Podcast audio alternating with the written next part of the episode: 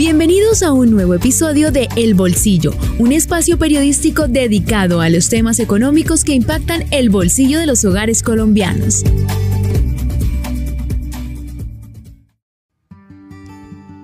En este episodio especial del bolsillo vamos a hablar sobre cambio climático, sobre Colombia, el mundo, gases de efecto invernadero, porque nos encontramos en el segundo gran foro de la Asociación Colombiana de Petróleo y Gas hablando sobre cómo esta industria puede hacerse más sostenible para ayudar a reducir las emisiones que están llevando al calentamiento global. Y para eso tenemos como un invitado especial a Henry Martínez. Henry es el gerente de operaciones sostenibles de la Asociación Colombiana de Petróleo y Gas. Henry, bienvenido al bolsillo y gracias por aceptar la invitación. Miguel, buenas tardes y, y gracias por, por permitirme estar acá en este podcast. Vamos a empezar por algo que en la presentación cuando hablabas con un grupo de periodistas y es que de entrada hablamos de cambio climático y de entrada podemos decir listo, eh, sabemos que el cambio climático es porque está aumentando la temperatura, porque hay problemas en que llueve mucho o hace mucho calor. Pero en resumen, ¿qué es el cambio climático para el ciudadano de a pie lo entienda? Perfecto. Para que cualquier persona entienda el cambio climático. cambio climático es cualquier variación en una temperatura que el planeta tiene normalmente. Cuando uno habla de cambio climático no tiene que pensar en cambios extremos, como de pronto en las películas se ve que mañana entonces hay un incendio que quemó medio planeta o se congeló la otra mitad.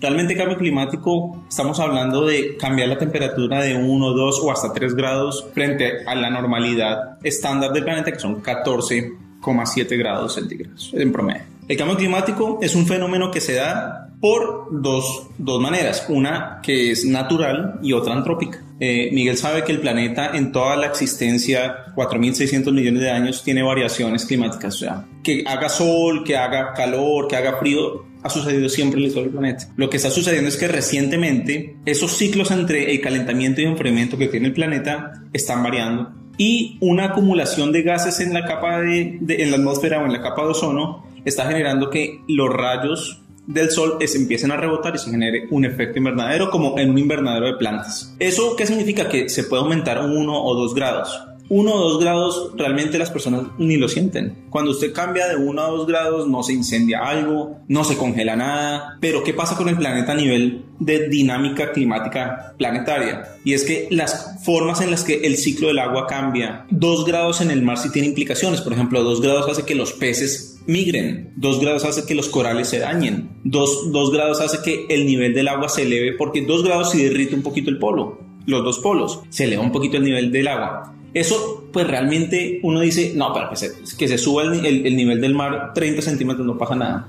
Pero si uno lo multiplica, así como en la película del efecto mariposa, si uno lo multiplica y empieza a ver que a nivel mundial se dan fenómenos climáticos un poquito exacerbados a lo normal, que el fenómeno del niño ahora dura más, que una sequía es más fuerte, que llueve más de lo normal, es que algo está pasando. Ese es el cambio climático. No es, no es lo que nosotros estamos acostumbrados, sino lo que estamos empezando a ver que es distinto. Es un poco lo, echando para atrás lo que nuestros bisabuelos y abuelos antes hacían cosas respecto al clima, entonces cultivaban o hacían oficios porque ya sabían un poco cómo era la dinámica del clima, pero ahora no. Ahora, ahora, no se puede. Es difícil predecir. Eso. Es difícil predecir. Y el tema del cambio climático es interesante porque eh, es muy difícil de predecir los cambios que están sucediendo, son muy rápidos y nos toca adaptarnos a esas, a esas variaciones que se dan precisamente del clima. Agricultura, pesca, ganadería, todo lo que implique pensar en cómo funciona el clima para mi producción. Vanguardia Podcast. Ahora hablemos de Colombia. Llegamos al cambio climático por algo que se llama, como lo explicas, gases de efecto invernadero o emisiones de dióxido de carbono y otros gases también que calientan, pero el más conocido es el dióxido de carbono, estas emisiones. Vamos a desmitificar un, sí, algo que dentro de nosotros está, es que Colombia contamina mucho, pero eso hay que mirarlo respecto a los demás países. Háblanos un poco sobre qué tanto contamina Colombia al planeta. Bueno, esa es una pregunta muy interesante porque el planeta es uno solo y el planeta puede ser que un país contamine más que el otro, es verdad, pero nos afecta a todos por igual. Colombia es un país que según el IDEAM, el IDEAM es la entidad llamada a hacer los informes de gestión de cambio climático para reportarlos al, instituto, al, al IPCC, que es el Comité Internacional que maneja el cambio climático, eh, que surge de las COP, especialmente de la COP de París, de la COP21. Colombia emite más o menos 302 millones de toneladas de dióxido de carbono equivalente por año. ¿Eso es mucho o es poco? Pues vamos a compararlo. Si nos comparamos con países desarrollados y mucho más grandes como Rusia, Canadá, Inglaterra, Estados Unidos, China, India, nos damos cuenta que al final de cuentas 302 millones puede ser mucho, pero respecto a todo el planeta es el 0,45 o 0,46%. Es decir, todo lo que emite Colombia en todas sus actividades naturales y antrópicas es el 0,46% de las emisiones del mundo. Y eso es muy importante para tener en cuenta frente a qué podemos hacer, en qué nos tenemos que enfocar. Ahora, de ese 0,4, de ese 0,45, entremos al detalle de ese porcentaje. Me llama mucho la atención que en tu presentación haces una diversificación, tratas como de desmenuzar de dónde sale ese porcentaje. Y me llama la atención es porque dentro de ese porcentaje uno creería que la industria del petróleo y del gas es la que más contamina. Y esto lo digo es porque estamos en un proceso en Colombia mediático sobre la transición energética y el foco se ha puesto es en la industria del petróleo y gas y la minería. Sí. Incluso se escucha que es la industria o el sector económico que más contamina. ¿Eso es verdad? ¿Es mentira? Háblanos un poco de qué es lo que más contamina en Colombia. Perfecto. Lo importante es hablar con datos y hechos. Y números. Los números siempre cuando uno mide puede determinar para determinar si es mentira o no. La industria de hidrocarburos, hablemos del sector minero energético en general. El sector minero energético es transporte, hidrocarburos, generación eléctrica, energías renovables, minería todo el sector minero energético en Colombia significa el 31% de las emisiones del país. El otro restante, más o menos el 60, 61%, 59, 60, 61, es el AFOLU. El AFOLU es el término para agricultura y usos de la tierra. Agricultura, ganadería y usos de la tierra. Donde ese 59% realmente está eh, afectando las emisiones del país, especialmente por la deforestación. Si entramos en el zoom in, vámonos hacia el sector minero energético, transporte y todos los demás sectores que acabo de mencionar, hidrocarburos es el 7% del 31%. Significa que el otro 20 y pico por ciento lo tiene transporte, una parte la tiene minería y otra gran parte la tiene la generación eléctrica del país. La generación eléctrica especialmente por las hidroeléctricas y las termoeléctricas. El sector de hidrocarburos a su vez tiene una cadena de valor. Se explora, se produce, se transporta, se refina y se comercializa. Cada una de, de, las etapas de la cadena de valor tiene una emisión atmosférica ya calculada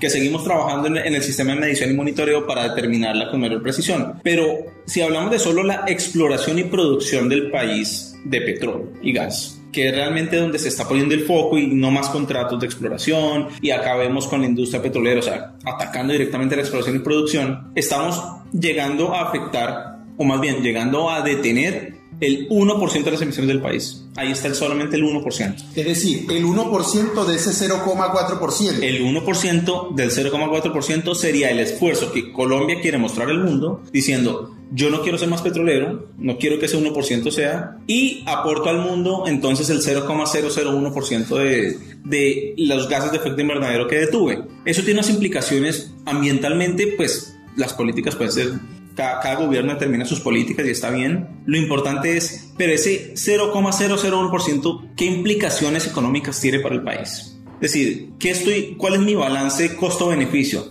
¿Mi emisión es tan grande como para detener lo que me está generando los recursos? ¿O qué tal si yo más bien utilizo los recursos que está generando para neutralizar la emisión y apoyar a otros sectores a que sean otros también? Vanguardia Podcast.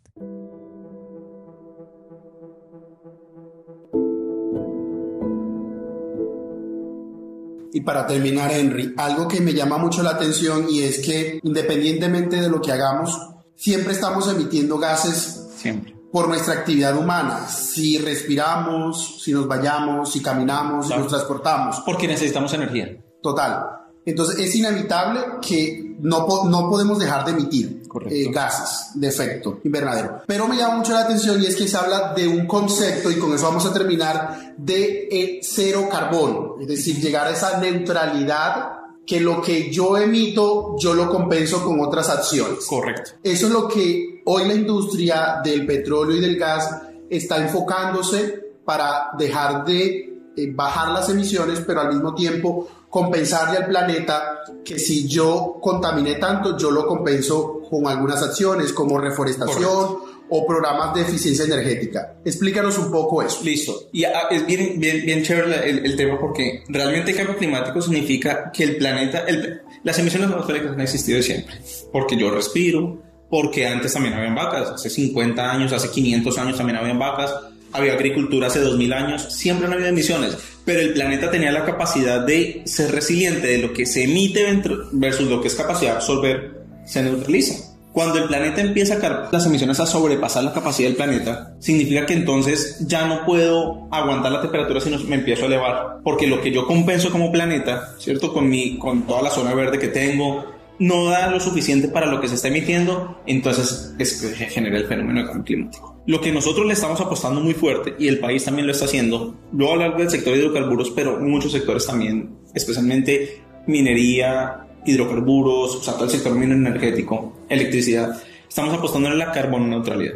Carbono neutralidad es producir con una emisión que no supere lo que yo genero y que, y que no, no afecta al planeta. Es decir, si yo para producir un barril genero una tonelada, debería tener las acciones suficientes para que esa tonelada fuera absorbida de otro modo, con árboles, con compensaciones, con bonos de carbono, con proyectos adicionales, con captura de carbono. Este sector, en particular el sector de hidrocarburos, tiene dos grandes fortalezas. La primera, tiene un recurso económico muy fuerte que le permite hacer grandes inversiones e innovaciones. Y la segunda, que tiene una industria muy desarrollada, que la tecnología ha avanzado muchísimo. Y nosotros ya estamos en esa senda de, por ejemplo, buscar cómo capturar carbono de la atmósfera e inyectarlo al subsuelo para compensar nuestras emisiones.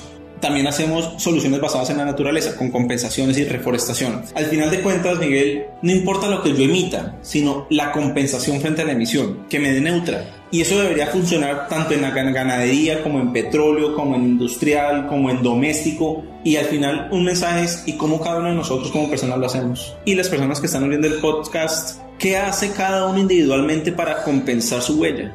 Ustedes se levantan, usan sus vehículos, usan sus aires acondicionados, viajan en avión, viajan en, flota, lo que sea. ¿Están haciendo acciones que compensen toda esa emisión? Y ahí está la gran pregunta. ¿Qué tanto esfuerzo estamos teniendo como personas? Está bien que las industrias lo hagan. Es un mandato y tienen que hacerlo porque tienen músculo financiero. Pero acá vienen dos cosas distintas y es qué tanto individualmente estamos haciendo y qué tanto los grandes países emisores están haciendo. Porque no sirve de nada que sean unas industrias tratando de lograr la carboneutralidad mientras las personas siguen demandando, las personas demandando la energía que se va igual a quemar y otros países que emiten un montón sin hacer mucho. Y esa es la gran conclusión, yo creo, frente al tema del cambio climático, es, es un esfuerzo conjunto, pero también de acciones individuales en el que cada uno de nosotros debería pensar qué puedo hacer para compensar mi emisión. Bueno, Henry, muchísimas gracias por aceptar la invitación a este episodio de El Bolsillo, un podcast de vanguardia del Sistema Informativo de Santander. Y gracias por explicarnos esto de cero carbono, cambio climático y gases de efecto invernadero aquí en Colombia. Gracias por la invitación, buenísimo. Hemos llegado al final de este podcast. Los esperamos en un nuevo episodio. Dirigió Miguel Orlando Alguero, periodista económico. Este es un podcast de vanguardia, el Sistema Informativo de Santander.